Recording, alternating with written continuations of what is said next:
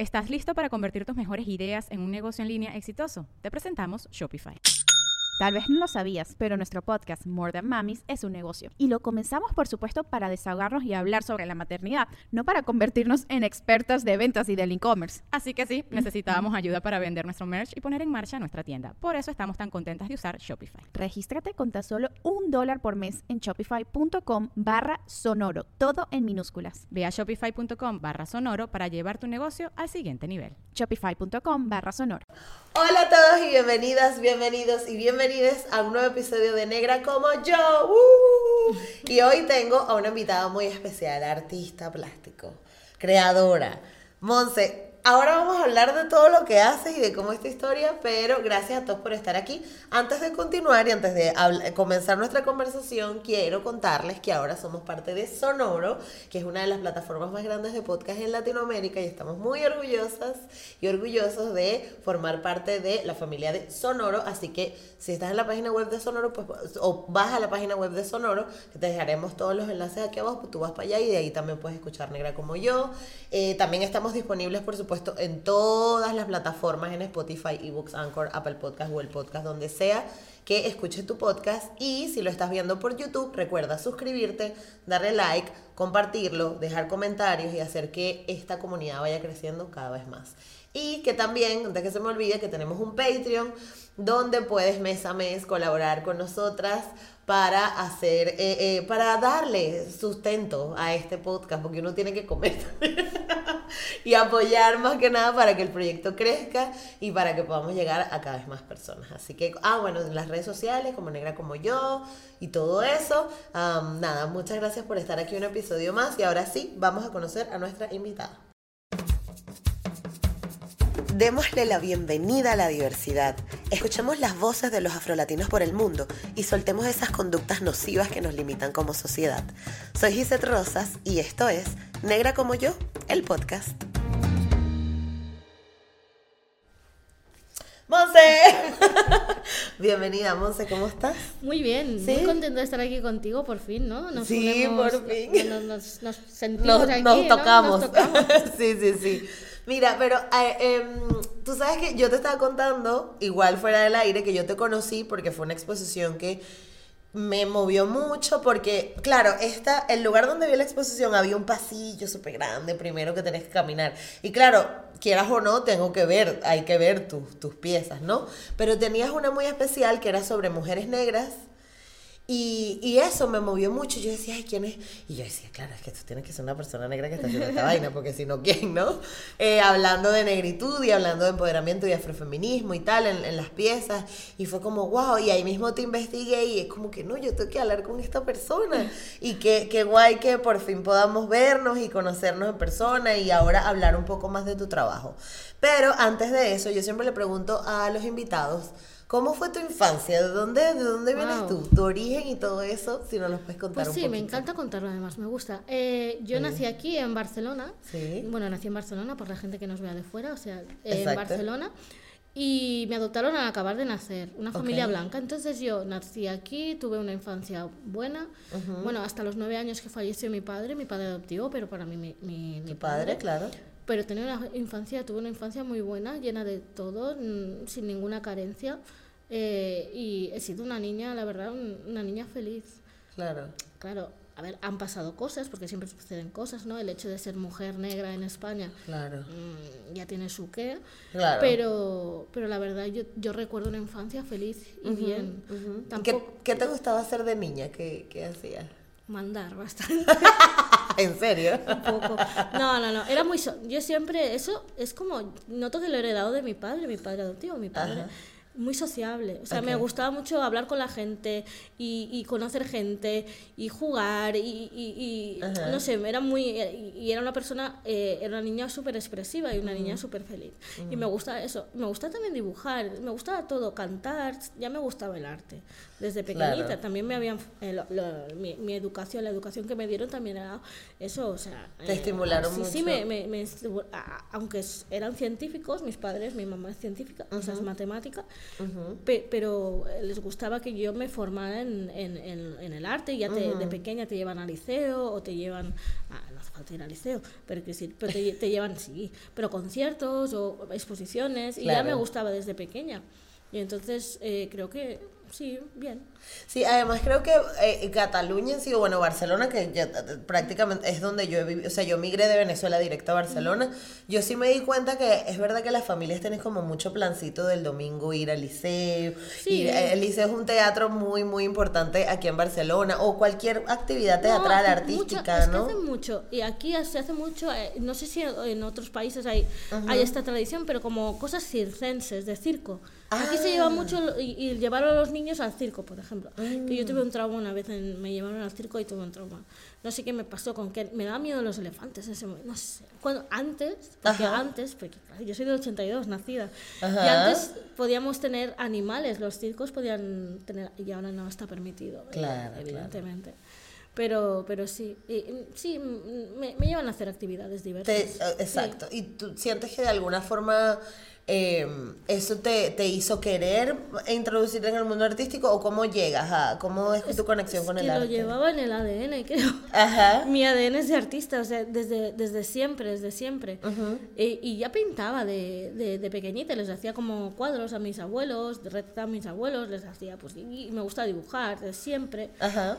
Y, y, y eso es que ha sido, ha sido todo cuando empecé más fuerte, eso sí, fue con 14 años, me gustaba mucho la música, entonces con una amiga montamos un grupo y yo, como tocaba la guitarra y algo de piano, pues componía y ah, hicimos nuestros conciertos y, y, con 18 años llegué a hacer conciertos en sitios bastante bien de aquí Barcelona.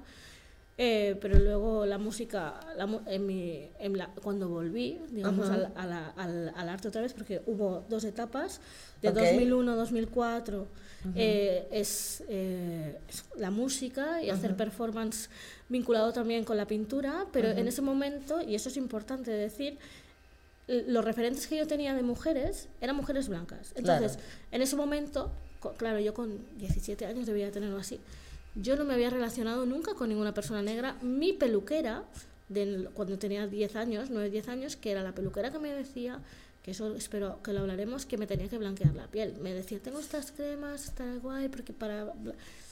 Bueno, la única persona negra que conocía era esa. claro, imagínate qué heavy, ¿no? Y, y, y, claro, mis referentes era eso, ¿no? O sea, yo soy una negra rara también, que la gente ya me conoce, ya saben, pero a mí, por ejemplo, me gusta mucho el rock y el metal, ¿no? O sea, mi, mi, música que me define es como grunge, rock, metal y así. No, ya vas tu look metalerísimo. Metalera. me encanta. Está la médula. Pero, pero claro, eh,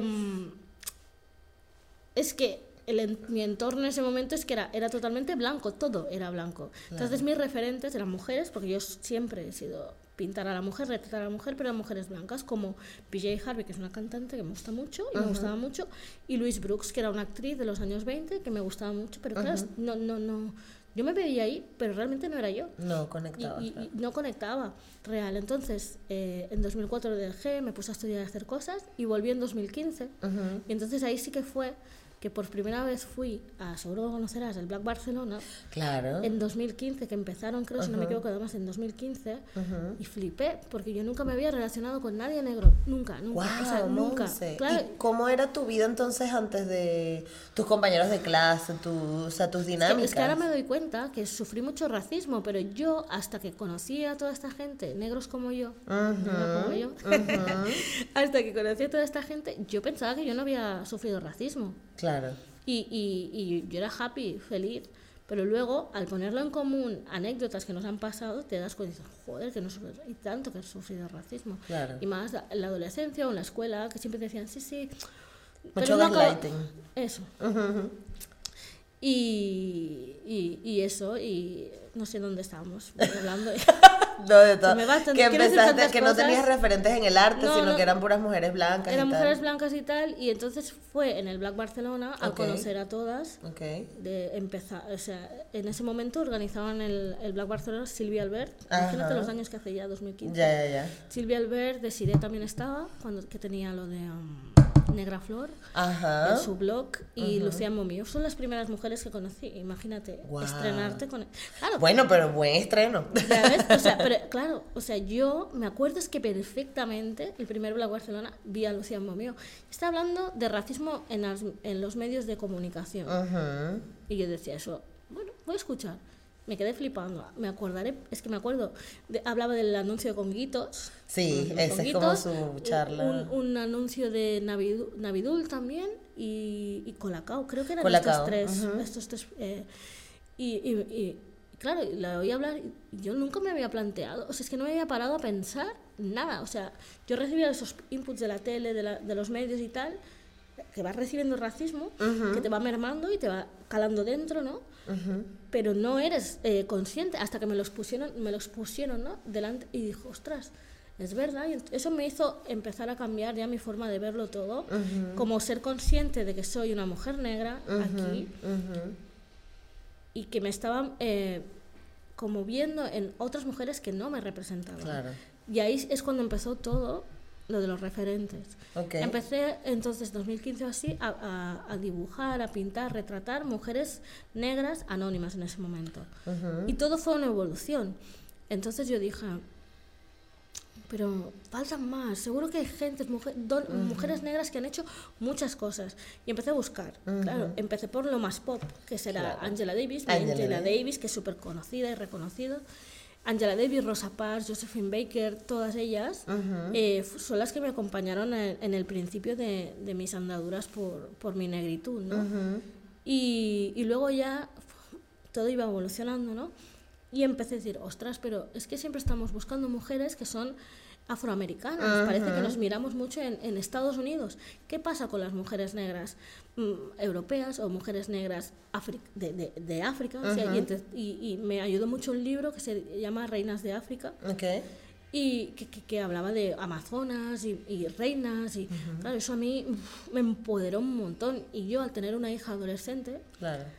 yo lo encontraba necesario que tuviera esos referentes nadie puede crecer sin referentes Sí. y muchas eh, hemos crecido sin referentes. No porque no existieran sino porque es que no los hemos conocido no los hemos sabido encontrar. Ahora por suerte está todo más si en Cataluña a l'abast está Sí, todo accesible, ¿no? accesible. Todo está mucho más accesible y eso es súper bueno para nosotras. Pero no está de más al menos con mi arte eh, eh, dar visibilidad a esas mujeres que ya la tienen ¿eh? pero más para que todo- para que llegue a todo el mundo. Mira acaba de Claro. salir por ejemplo Basha. Ujú. o sea, eh, o sea, es que evidentemente la gente la conoce, pero ¿y la Claro. gente que no? Pues ah, yo la retrato o voy a retratar a estas mujeres ne- Claro. negras contemporáneas, o sea, de ahora, que están haciendo cosas muy importantes, muy importantes, y para que las conozca todo el mundo, todas las mujeres. Porque aquí también Sí. hay, un, hay un problema con los fe- el feminismo, que yo soy muy pro, ev- evidentemente. Pero ¿qué tipo de feminismo hay, no? Exacto. Eh, un feminismo que no nos representa a veces a la mujer, a la mujer racializada, a la No. mujer negra. Entonces estamos luchando por ese tipo de, de- de feminismo, ¿no? Para que se nos vea y se nos conozca y a través de medios como el tuyo también, ¿no? Dar ese espacio a que hablemos nosotras y que nosotras expliquemos nuestras propias Nuestras historias. propias historias. Porque además es eso, o sea, no sé si, si, si te ha pasado, probablemente sí, porque todos tenemos esta conexión común, ¿no? Pero el, ay, pero ¿de dónde Ah, eres? ya, ya, ya. Pero ¿de dónde, dónde? Sí, y eh, es que de aquí, de la tierra. A mí, pero a mí me pasa eso y me ¿A pasa. ti y es te para, pasará? para reírse. Claro, tía. Yo ya me lo tomo de otra manera. Porque, pero, a ver, me llamo Montserrat. Muy, muy inteligente tampoco, no hace falta ser. Pero bueno, me llamo Montserrat, ¿vale? Y me dicen, vale, ¿de, de, de dónde eres? De aquí. Ya, ya, ya, pero ¿de dónde, dónde? Y yo, ¿de aquí? ¿Y tus padres? La pregunta salta ya, ¿y tus padres? Ya Ajá. estamos. Pero ¿por qué no se puede entrar? Es que te estoy diciendo que soy de aquí, si no, no hay más. ¿Y qué pero ¿sabes qué pasa? Pero ¿sabes qué pasa ahora? Eso de pequeña siempre me... Y mi madre y toda mi familia reivindicaba, no, es de aquí, y es catalana. Y no sé qué. Y yo digo, mira, ¿sabes? O sea, yo a veces ya por no... ¿De dónde eres? De aquí, pero mi origen es de Guinea Ecuatorial. Que no tengo por qué, es que no, no tendría por qué decirlo, pero es como su, su imaginario ya se, queda, ya, ya- ya se queda tranquilo. Cuando digo, ah, vale, vale, vale, Guinea Ecuatorial, África, negra, sí, entonces sí. Pero es que a veces me da mucha pereza. Es que Sí. lo que pasa con tantos años de, de esto, que al final ya te da pereza y yo, yo opto y ya digo, ¿de dónde eres? Guinea Ecuatorial, ya está. Y, y, y, Claro. y, y déjame en paz. Claro, Y ya claro. está. Y después, oye, pero como hablas catalán Te también. juro que estaba pensando, ahora te iba a decir esto.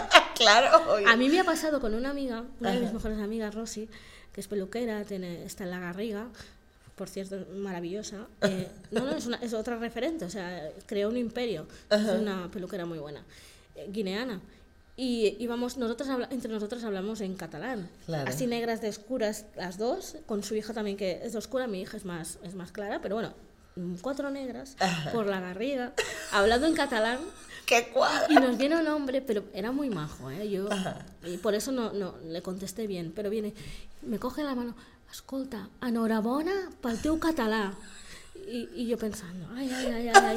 Y ahora que le, y ahora que le, di- ¿qué le digo? ¿Qué le digo, pobre hombre? Digo, y, y le digo, bueno, muchas gracias y tal. Pero a veces sí que me he parado. Cuando no me han dicho, digo, mira, mira, o sea, es que, y les, les pegas, pero es que, es, es que la persona negra parece que estamos, eh, hemos estado siempre alerta y como dispuestos a explicarte las cosas con educación Ajá. y con paciencia y a veces no me da la gana, Claro, estoy cansada, no tengo, porque tú no tienes por qué hacerlo, entonces ¿por qué tengo que hacerlo yo? Claro. Entonces, ¿y, ¿y por qué no puedo hablar catalán? El problema está en que en el imaginario está que no, no es es que esto viene de que piensan que nosotros no tenemos la capacidad de aprender el catalán Absolutamente. y a lo mejor no lo conectan ahí pero viene por ahí Ujú. Y es como, pero si tú ves a todos nuestros hermanos senegaleses que vienen, que hablan, pero ¿tú sabes cuántas cantidad de idiomas hablan que no tienen nada que ver el uno con el otro, que hablan como siete lenguas? Ajá. Y son tontos, ¿verdad? Son gente que no llega. Sí, sí, sí, Es que total. son eso, es muy, es un poco cínico todo. Ya, ya, ya. O sea, sí, son- bueno. Pero que, y vienen aquí ya un poco tiempo y hablando catalán. Quiero decir, claro, eh, eh, es que nos deberíamos plantear esto, no sé. y, mira, eh, bueno, sigue. Yo si no... es- perdón, perdón. Es que claro, no, se atropellan los Ah, pensamientos sí, porque me viene claro, todo, todo, todo el rato, todo el rato. Es que sí, es así porque es muy difícil como que contrarrestar la cantidad de prejuicios a la que estamos sometidos tanto. Entonces es como, es una ola de formas de responder, pero que todo, lo que estábamos hablando con Vaya, ¿no?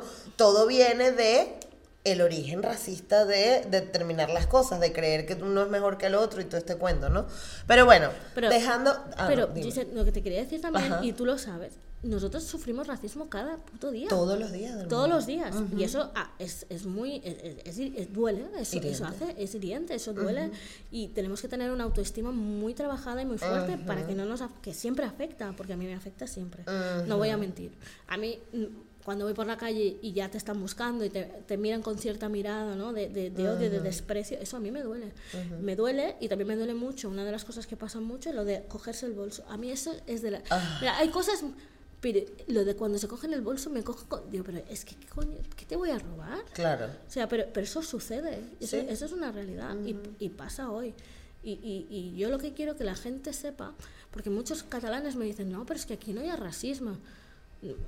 Perdón, lo que quiero decir, aquí no hay racismo, ¿no? La gente dice, y yo me quedo así como diciendo, pero ¿cómo no va a haber racismo? Y es lo que digo siempre, digo, si hace menos de 150 años estábamos exhibidos en zoológicos humanos los negros y se anunciaban en los periódicos, se vende negra con cría de 11 meses, pero ¿cómo no va a haber racismo ahora? Y ahora que se destapó esto, ¿sabéis lo de la, el, el reportaje, este, el documental que- de la Cataluña esclavista? Hostia, se destapó esto y, y ha hecho mucho daño. Porque aquí en Cataluña, yo, yo amo ¿eh? Cataluña, estoy bien, me siento catalana, ya lo he dicho, soy la pubilla catalana.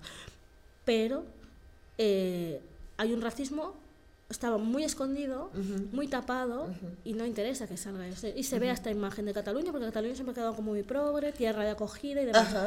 Sí, bueno, cole- muchos, la mayoría, los apellidos que en ese momento eh, llevaban el país, sus fortunas, lo digo por si alguien no lo ha visto, pero sus fortunas estaban basadas en, en la tráfica de- en el tráfico de, De personas, personas. en la venta de personas y en el maltrato de personas. Cuidado esto. Es decir, esto no se puede ignorar. No. Se tiene que decir, se tiene que denunciar, se tiene que ser consciente y que y como han hecho otros países, que es lo normal, pedir perdón mínimo y reparar. Y reparar. Y bueno, sí, se está haciendo. eh, sí. Ahí. Ahí creo que hay una conciencia, pero a la gente también no le gusta oírlo. No, No, le gusta que no, te no. digan que tu, que tu abuelo o tu bisabuelo sería más. Si tu bisabuelo ha sido un, negrero. Ajá. Claro, eso no gusta. Exacto. Y que cierto apellido, hostia, está vinculado a esto. Directamente, No nos claro, gusta, no, no, aquí no gusta, pero se tiene que decir. Sí, sí, porque sí. ya está bien. ¿Tuviste el capítulo? de- ¿Has visto Atlanta? No, ¿No has visto Atlanta? No. Tienes tarea. Pero hay Tengo un que- capítulo. Tengo, te- tengo, tengo, tareas. tarea, Tengo no. muchas tareas. A mí me, yo Pero me, te- me iré Atlanta te va a todo. encantar. Te lo aseguro. Seguro ya te lo han dicho, pero igual. Hay un episodio eh, justamente que habla de las reparaciones y es como buenísimo porque es como que le dan un porcentaje de las ganancias de los apellidos de las personas que eran negreras a las personas negras que eran directamente del linaje de las personas que tenían esclavizadas. Y es como que se arma, es súper divertido porque como es comedia y tal, se arman como un montón de contradicciones. ¿Dónde lo puedo ver, Atlanta? En Disney Plus. Ah, en Disney- no En la Disney tengo. Plus. Y Tenemos que arreglarlo. Tenemos que arreglarlo. Pero bueno, el punto es que es muy interesante como esa conversación de- del tema de las reparaciones. Y, y otra cosa que, que- que te quería comentar entonces, ¿cómo, ¿cómo sientes tú que fue diferente tu arte antes de identificarte o conectarte? Es un cambio, fue un cambio radical. ¿Y cómo te sentiste físicamente? Claro, bien, Ujú. pero es lo que, lo que quería decir es que fue un- fui evolucionando y por necesidad mi obra se convirtió en política. O sea, Ajá. es que, pero porque es que necesitaba ser así, necesita, estaba en un momento, bien, tenía treinta y pico años ya, ¿eh? pero necesitaba gritarlo, necesitaba que se viera y que se supiera y que estaba estaba como reconciliándome con mi negritud, con mi identidad como persona afro y estaba orgullosa de ser negra, tío, por primera vez en mi vida. Porque cuando era pequeña, eso no lo he dicho, pero eso es cierto. Cuando eres pequeña, yo, hostia, ¿de dónde eres? Yo no quería ser de África. Claro. ¿Qué nos metían en la tele? Y sobre todo aquí. Eh, los anuncios, por ejemplo, de las ONGs, que eso, eso es otro tema, ONGs, otro tema aparte. Eh, sí, sí, es para darles de comer aparte también. Ajá. Pero bueno, los anuncios, ¿no? De los niños y de los niños negros famélicos con las moscas y tal. Claro, todo el mundo te identificaba con, con, con, con África, el negro, pues, y yo no, yo, yo, ni yo ni nadie quería Claro. ser de ahí. Pero todo, o sea, pero por suerte, conociendo a través de personas que he ido siguiendo, leyendo, informándome, documentándome, te das cuenta que es una falacia. Que hay esa parte de África, sí, pero hemos de pensar, ¿pero por qué está Ajá, así? ajá. ¿Por qué esos niños están así? ¿De dónde viene todo? Es que claro, es muy fácil decir, ah, y, y- y, es que es, es todo, Claro. es todo, es todo Claro, como que si la gente quiere ser pobre porque le da la gana, ¿no? Pe- pe- Pero, y me gusta siempre decirte también una cosa, quiero decir, es que la forma que nos han educado es una educación racista totalmente y que no te explica la historia como realmente ha sucedido o obvian parte de la historia muy importante que cambiaría mucho la forma de, de pensar y de ver a la gente europea eh, el continente africano. ¿no? Claro. O sea, es que la primera universidad que hubo en el mundo fue en Mali. Eso la gente no lo sabe porque se piensan yo voy a decir una cosa que suena un poco despectivo, ¿no? Pero el negro va en taparrabos. ¿Y qué pro- para empezar, qué problema hay? Si Ajá, vas en taparrabos, tú tienes tu cultura, tu religión, lo que sea, que ya se encargaron de, de, de cargárselas. Ujú. Pero quiero decir, eh, pero es que había neg- negros y negras, mujeres, reinas, ya en, en el siglo XVI, y creo que antes seguramente también, pero yo lo que he encontrado es siglo XVI. O sea, quiero decir, Claro. hay que explicar las cosas como son, Así se tiene que ver todo y que y tú tienes la información, tener la información, acceder a la información y a partir de ahí entonces piensa lo que quieras ya. Claro, Tú piensa y montatelo como quieras, pero saber la realidad, ¿no? De lo- claro. de lo y ahí que- está la información, claro, claro, y claro. está, y por suerte está. Totalmente, suerte Totalmente, está. totalmente. Bueno, ahora yo quiero saber qué estás preparando ahora, en qué cosas, porque obviamente todos estos procesos personales y en tu caso también que llegó como en un momento bien distinto, ¿no? Porque como que cada mujer tiene, o sea, o cada persona que controla su, eh, se identifica con, con su negritud y tal, como que tienen distintos procesos, ¿no? El punto en común siempre es que se hacer la transición capilar, es lo que siempre hablamos, pero tú tuviste como otra historia y aparte fue maravilloso porque entraste por la puerta grande con Deciré con Lucía y con. Silvia, Sí, o sea, sí. a ti, qué mejor. Pero ¿qué, ¿en qué estás trabajando ahora? ¿Qué estás haciendo? ¿Cómo te...? Yo creo que la pregunta o sea, es ¿qué, qué no estoy haciendo? ¿Qué no La- estás la pregunta es, ¿Qué no haciendo? estás haciendo. Montserrat? No, Durmiendo. No, me, me, me, me vendría bien y me, me, me convendría, que digo aquí. O sea, me, me iría muy bien, pero no. No, eh, tuve un evento muy importante, eh, creé una, una experiencia, porque no es una exposición al uso, sino era una experiencia artística. Ok. eh, de- de- de- es que ahora no sale la palabra. Pero bueno, creé un, un, un evento, una experiencia que se, llamaba, se llama El Despull. Ajá. Y hablaba de todo esto, de lo que he recogido toda mi vida, ¿no? De, de ese proceso, el despull es el, el, el desnudo, ¿no? El. El, el desnu- el hablar del desnudo, y el desnudo, esa soy yo. Y, y era como este, este evento que creé era eh, adentrarse en los universos de Montserrat Añano, desde que nació hasta el día de hoy. Y era, era como todo un proceso donde se juntaban pues todo tipo de artes, había performance, eh, haciendo body art, que me, es lo que también me dedico a hacer body art, con pintura en vivo, con música, con todo. Pero todo muy político también, con un discurso, con una narrativa muy importante, de sobre todo esa de la denuncia y el, y el, derecho y a la, al empoderamiento ese de la mujer negra, cómo es ella y cómo es realmente en esencia. ¿no? Y creé esto, creé un evento súper chulo que funcionó muy bien y después, ahora estoy con un proyecto de body art que no, no, no explico mucho porque no está acabo de cerrar, está, está, está, empezando, se está moviendo. Y bueno, que tendréis noticias mías pronto. Y también estoy, eh, estoy con cosas de poesía también, porque me dedico a la poesía también, haciendo cosas con otras poetas. O sea, voy, voy, haciendo, o sea, voy, voy haciendo. Ah, y una cosa que que me encanta, eh, que estoy haciendo talleres, que me gusta mucho y además con, eh, había hecho siempre con niños más pequeñitos, 5 o 6 años, que es muy gratificante, pero hoy hice uno con, con niños de, niños, ¿no? Chicos, adolescentes de 15 años y tuve la posibilidad de mezclar eso de lo que me gusta a mí con mi música, ¿no? Están haciendo un taller que es como es una escuela de rock, se llama Escuela de Rock. Okay. Y entonces yo me lo he pasado súper bien. Escogí, bueno, escogieron cuatro canciones que a mí me representan, pero me gustó que también les representaran a ellos del la historia del rock, como Nirvana o muy conocidos, ¿eh? Led, Zeppelin, Marilyn Manson y no sé quién más. Y, y Radiohead, que es que me gusta mucho. Hemos estado trabajando todas esas letras, el significado, y, y, a partir de ahí, de una palabra, han creado un poema, una letra que va a servir, una letra de canción. Esos niños han creado. Y, y para mí eso ha sido brutal. Y nunca había hecho. Esta es la primera vez que hago este taller de, de rock. Me encantó y se tiene que hacer por más sitios. Y luego, ya, ya breve, y lo que me gusta mucho hacer en lo que estoy también es en murales. Yo voy haciendo murales. Qué guay, y voy, es que voy a llenar, de momento Cataluña de murales de Montserrat Anguiano por todo sitio. Luego ya, ya nos iremos más. ¿Y tienes alguno puesto por la calle de Barcelona? sí, tengo uno en la, ¿cómo os digo? Está en el, la zona, el, sí, sí, en la zona franca, es un barrio de Barcelona. Sí. La zona franca, en la calle Energía 21, si no me equivoco. Okay. Lo conservan desde el 2020. ¡Wow! Y luego tengo otro que es muy bonito, que invito a la gente a ver. Okay. Eh, está en el Centro Cívico San Martí. Okay. Está, tienes que entrar en el centro cívico y está abajo. Okay. Eh, porque la directora lo quería hacer en la calle, pero por cosas de, de bueno, arquitectura y tal no, no se puede porque claro. bueno, es igual pero está ahí y este es el que estoy promocionando y el que voy a estar promocionando y, y eso es lo que me gusta a mí sobre todo, bodear, hacer exposiciones y hacer murales, me flipa. Maravilloso, me encanta, me encanta y ojalá podamos seguir viendo tu arte en todas partes y que sigas hablando y evolucionando y creciendo. Muchísimas gracias de verdad por estar aquí. Se me hizo corto. Se nos hizo súper corto, sí. Pero muchísimas gracias y gracias a todos los que se conectaron en este episodio. Nos vemos eh, la próxima semana. Seguimos aquí sacando, sacando a gente muy interesante y siguiendo conociendo, seguimos además conociendo historias muy interesantes como la de Monse. Así que gracias por estar aquí. y nos vemos la próxima semana. Chao.